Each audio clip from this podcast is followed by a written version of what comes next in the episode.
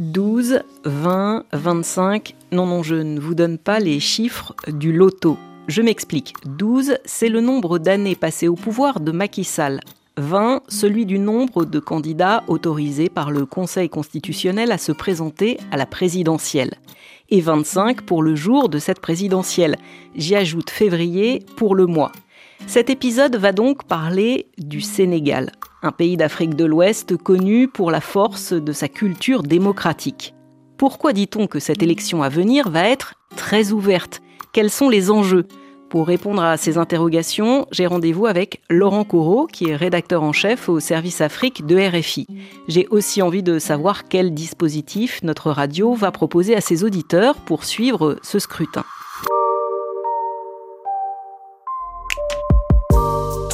Un scrutin dont on sait depuis sept mois qu'il se fera sans l'actuel président, Macky Sall, qui achève son deuxième mandat.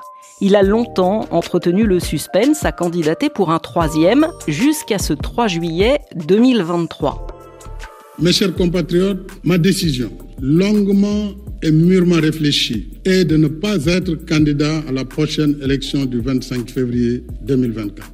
Et cela, même si la Constitution m'en donne le droit, je sais que cette décision surprendra tous ceux et celles nombreux dont je connais l'admiration, la confiance et la fidélité sincère. Elle surprendra aussi ceux et celles qui souhaitent me voir encore guider la construction du Sénégal. Mais le Sénégal dépasse ma personne et il est rempli de leaders également capables de pousser le pays vers l'émergence. C'est son actuel Premier ministre, Amadouba qui représentera le candidat du camp présidentiel. Ce choix a été contesté par des responsables de la majorité, dont l'ancien Premier ministre Mahabed Boun Abdallah Dion et l'ex-ministre Aline Goundiaï, qui figurent parmi les 20 candidats retenus. Bon, si vous m'avez suivi jusque-là, vous avez fait le calcul. Trois noms cités, 20 candidats, il en reste donc 17 à découvrir. Bonjour Laurent. Bonjour Alexandra. Pour des raisons d'agenda, nous enregistrons cet épisode le 24 janvier. Cela fait donc quatre jours que cette liste officielle de candidats elle a été publiée et quatre jours finalement que tout le monde commente l'absence d'un nom celui d'Ousmane Sonko, qui est le principal opposant du président sortant. Voilà, Ousmane Sonko qui a donc été au cœur de deux affaires judiciaires ces derniers mois. Il a été euh, condamné pour diffamation contre le ministre du Tourisme, Mamba Ignan, dans l'une de ces affaires. Et puis, dans l'autre affaire, il a été condamné pour corruption de la jeunesse. Cette affaire, c'est l'affaire euh, Hadji Sarr, du nom d'une masseuse d'un salon de massage euh, sénégalais. Le sort de cet opposant qui, comme tu le rappelais à l'instant, est devenu la principale figure de l'opposition, a vraiment tenu le pays en haleine depuis 2021 et donc suite à la condamnation de Sonko, le Conseil constitutionnel a décidé d'invalider sa candidature. Mais ce qui est intéressant dans cette histoire, c'est que bien qu'il ait été éliminé de la compétition, il est omniprésent. On sent bien que tout ce qu'il va pouvoir dire pendant la campagne va avoir un impact très fort sur le vote de ses nombreux partisans. Sonko est, est particulièrement populaire au sein de l'électorat jeune. Or, parler à la jeunesse est un levier politique qui est considérable au Sénégal, puisque dans ce pays, selon les toutes dernières données démographiques, 75% de la population a moins de 35 ans. Et du coup, Laurent, ces jeunes, est-ce que l'on sait vers qui il pourrait se, tourner? Est-ce qu'Ousmane Sonko, il a déjà donné, par exemple, des consignes de vote? Alors, au moment où nous enregistrons ce podcast, Alexandra, il n'en a pas encore donné, mais le parti a un plan B, un très proche de, Sonko, qui s'appelle Bassirou Diomaye. En 2014, il était aux côtés de Sonko quand le parti PASTEF a été euh, créé. Il partage les mêmes orientations politiques qu'on pourrait qualifier d'anti-système que, que Sonko. Il y a par ailleurs dans la course deux autres candidats qui sont plus ou moins proches aussi d'Ousmane Sonko. Par exemple, Habib Sy, sa candidature a été parrainée par 13 députés euh, du parti PASTEF et c'est l'un des cadres de la grande coalition d'opposition qu'on appelle Yewi Askan Oui. Et puis il y a un, autre candidat lors de cette élection qui est assez proche d'Ousmane Sonko. C'est un candidat qui s'appelle Chertidiane Dieye. Il est lui aussi membre de la coalition Yewi Askan Oui. Bon, ça fait pas mal de, de, noms, de candidats et de partis, mais je commence un petit peu à y voir euh, plus clair. J'ai cité trois noms en introduction, tu viens d'en citer trois. je continue de tenir les comptes. 17 moins 3, ça fait 14. On va évidemment continuer de parler de, tous ces candidats. Le fait qu'il y en ait autant, quand nous avons préparé cet épisode, tu m'as dit euh, que ce chiffre de 20, il n'avait jamais été atteint dans une, euh, présidentielle ouais, au mhm. Sénégal. Ça veut dire qu'il y a beaucoup de divisions au sein de la classe politique? Alors division ou richesse, ça dépend du point de vue qu'on adopte. En tout cas, il y a clairement des appétits politiques euh, qui s'expriment à l'occasion de ce scrutin. Comme tu le disais à l'instant, il y a euh, des dissidences dans la majorité présidentielle avec deux candidats qui contestent la désignation d'Amadouba, Mohamed Boun Abdallah et Aline Gouindiaï. On pourrait d'ailleurs leur ajouter un troisième candidat qui s'appelle El Hadj Diao. C'est euh, le maire d'une ville qui s'appelle Kolda, qui est dans le sud du pays, en Casamance. Et il s'est éloigné, ce candidat de la majorité présidentielle justement euh, pour participer à, cette élection. Alors dans le camp d'en face maintenant, dans le camp de l'opposition, on fait aussi euh, face à une multiplication de candidatures, mais qui cette fois-ci était euh, prévisible, puisqu'en fait on pouvait déjà la lire dans la charte de la grande coalition d'opposition Yewi Askanoui. Du côté de l'opposition, donc on pourrait citer les candidatures de Malik Gakou, de Détier Fall, et effectivement quand s'est mise en place cette coalition Yewi Askanoui, elle prévoyait déjà dans sa charte que les partis signataires feraient liste commune pour les élections locales, pour les législatives, mais que euh, dans le cas des présidentielles, eh bien, les candidats s'engageaient tous à soutenir, en cas de second tour, celui qui parmi eux serait arrivé euh, en première place face euh, au candidat de la majorité présidentielle. Et en fait, on retrouve là la stratégie qui avait été mise en place lors de l'alternance de 2012, où tous les candidats de l'opposition s'étaient engagés dans un pacte du même genre de désistement si jamais l'un d'eux parvenait à arriver au second tour face au candidat de l'époque qui était euh, Abdoulaye Wade. Ça veut dire, Laurent, que cette opposition, elle est au fond très unie ou désunie? Ce que je peux peut-être dire pour te répondre, c'est que on a assisté dans le camp de l'opposition à une séparation importante ces, ces derniers mois, et c'est une séparation qui fait suite au dialogue national qui a lieu en, en mai-juin 2023. Si tu te souviens bien, lors de ce dialogue national, l'une des mesures qui avait été euh, imaginée à ce moment-là, ça avait été qu'on puisse modifier au Sénégal le code électoral pour que des personnes qui auraient été condamnées mais qui auraient bénéficié d'une grâce présidentielle et qui auraient purgé leur peine puissent être réhabilités dans leurs droits civiques et politiques. Ça a donc ouvert cette mesure la voie à une candidature de deux acteurs politiques importants, Karim Ouad, qui est le fils du fondateur du Parti démocratique sénégalais, Abdoulaye Ouad, Karim Ouad qui n'a pas franchi l'étape de la Cour constitutionnelle en raison d'une question de renonciation à, sa nationalité française donc on ne le retrouve pas dans notre liste des 20.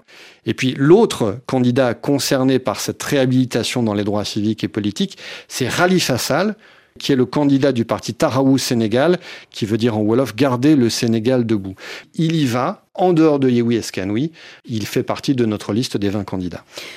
Si je comprends bien ce que tu viens de me dire jusque-là, Laurent, finalement, cette opposition, elle est quand même extrêmement diversifiée. Voilà, des profils vraiment très, très différents, avec des, des parcours aussi très différents. On a par exemple Idriss Seck qui a essayé de représenter depuis plusieurs mois la figure du troisième homme entre euh, Macky Sall et Ousmane Sonko.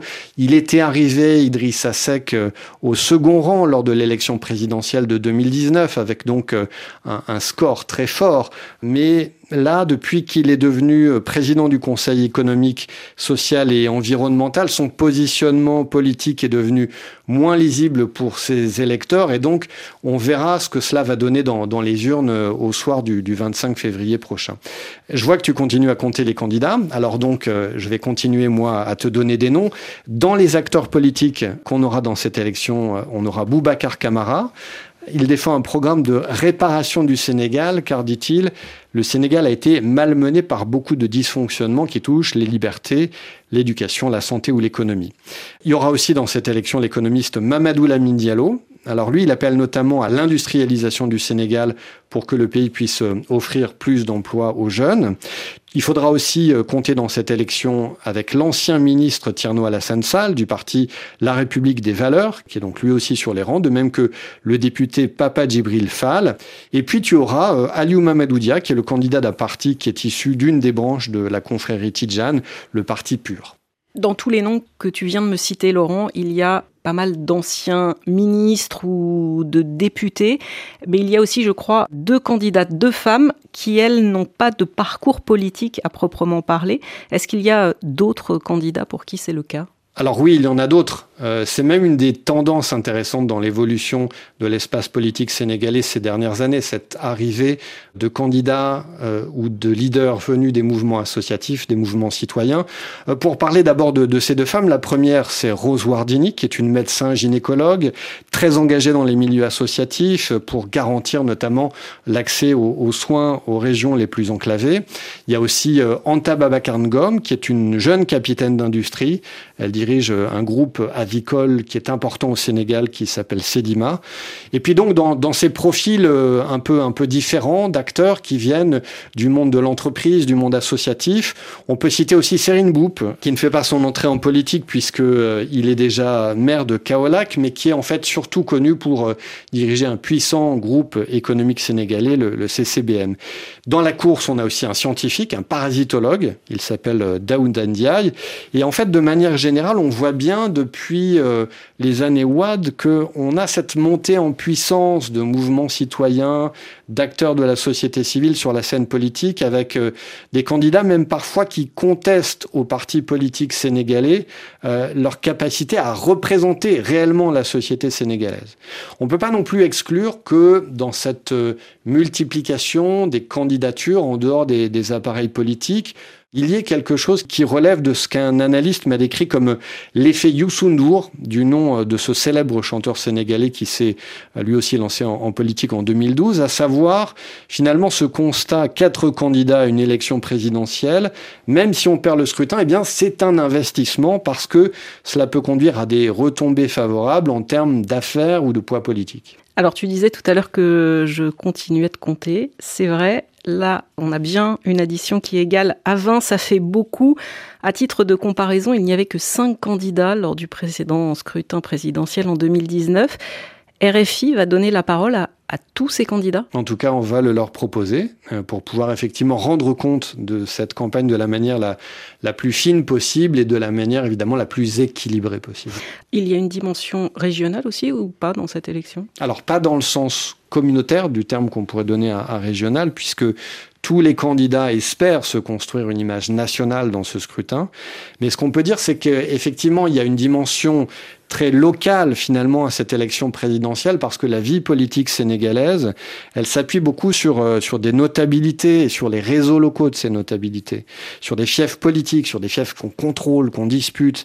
Et donc ce maillage territorial d'alliés politiques, il est extrêmement important pour euh, les résultats de, de l'élection à venir. Ce que tu me racontes là, Laurent, c'est extrêmement politique, mais j'imagine qu'il euh, y a quand même des préoccupations euh, au quotidien pour les Sénégalais et qu'elles sont forcément différentes, ces préoccupations, selon les régions. Alors c'est pour ça, je crois, que RFI a décidé euh, de rendre compte de ces différences. Je ne sais pas si on peut dire différences, mais sûrement qu'il y en a, sous forme d'un carnet de route. Oui, c'est ce qu'on se disait à l'instant, c'est-à-dire qu'il y a vraiment des enjeux très locaux. Est-ce que la région de Fatigue, par exemple, dans l'ouest du Sénégal, qui est la région d'origine du président sortant Macky Sall, est-ce que cette région c'est toujours un fief imprenable de la majorité présidentielle?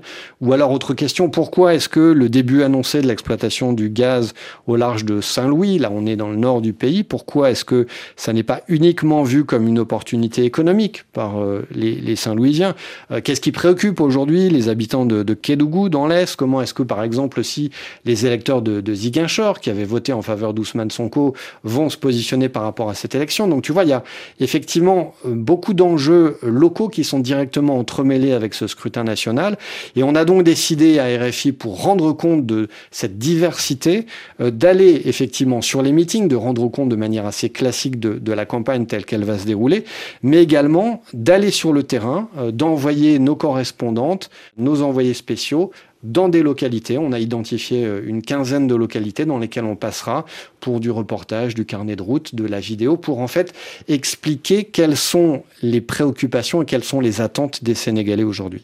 Les priorités plus globalement pour un média comme euh, RFI dans cette élection, sont lesquelles? Alors la priorité des priorités, c'est notre ADN, c'est notre ligne éditoriale euh, pour cette élection comme pour les autres d'ailleurs, à savoir un souci d'équilibre et de, et de neutralité. Et puis nous avons effectivement aussi ce, ce, souci de comprendre les dynamiques politiques, les enjeux économiques et sociaux. Hein. Tu l'as bien senti dans tout ce que je te dis depuis euh, tout à l'heure sur ce que nous voulons faire euh, sur cette élection. Et donc effectivement, ça passe par des entretiens avec des experts, des, des élus locaux, des citoyens. On a donc construit euh, très en amont de cette élection euh, un dispositif avec euh, un projet d'édition spéciale qu'on pourra dérouler à la fin de la campagne électorale. Et puis là, on est aussi toujours en train de, peaufiner le dispositif pour la couverture du jour de vote avec des envoyés spéciaux dans des lieux spécifiques pour faire vivre à la fois euh, le vote lui-même, les opérations de dépouillement et les premières réactions des, politiques sénégalais après la fermeture des bureaux de vote. Et on suivra tout cela bien sûr sur notre radio. Merci beaucoup Laurent d'être venu me, parler de tout ça. Ceux qui suivent ce podcast savent que je mets les liens vers les articles et les reportages dans la page dédiée de témoins d'actu sur le site et l'appli Pure Radio de RFI.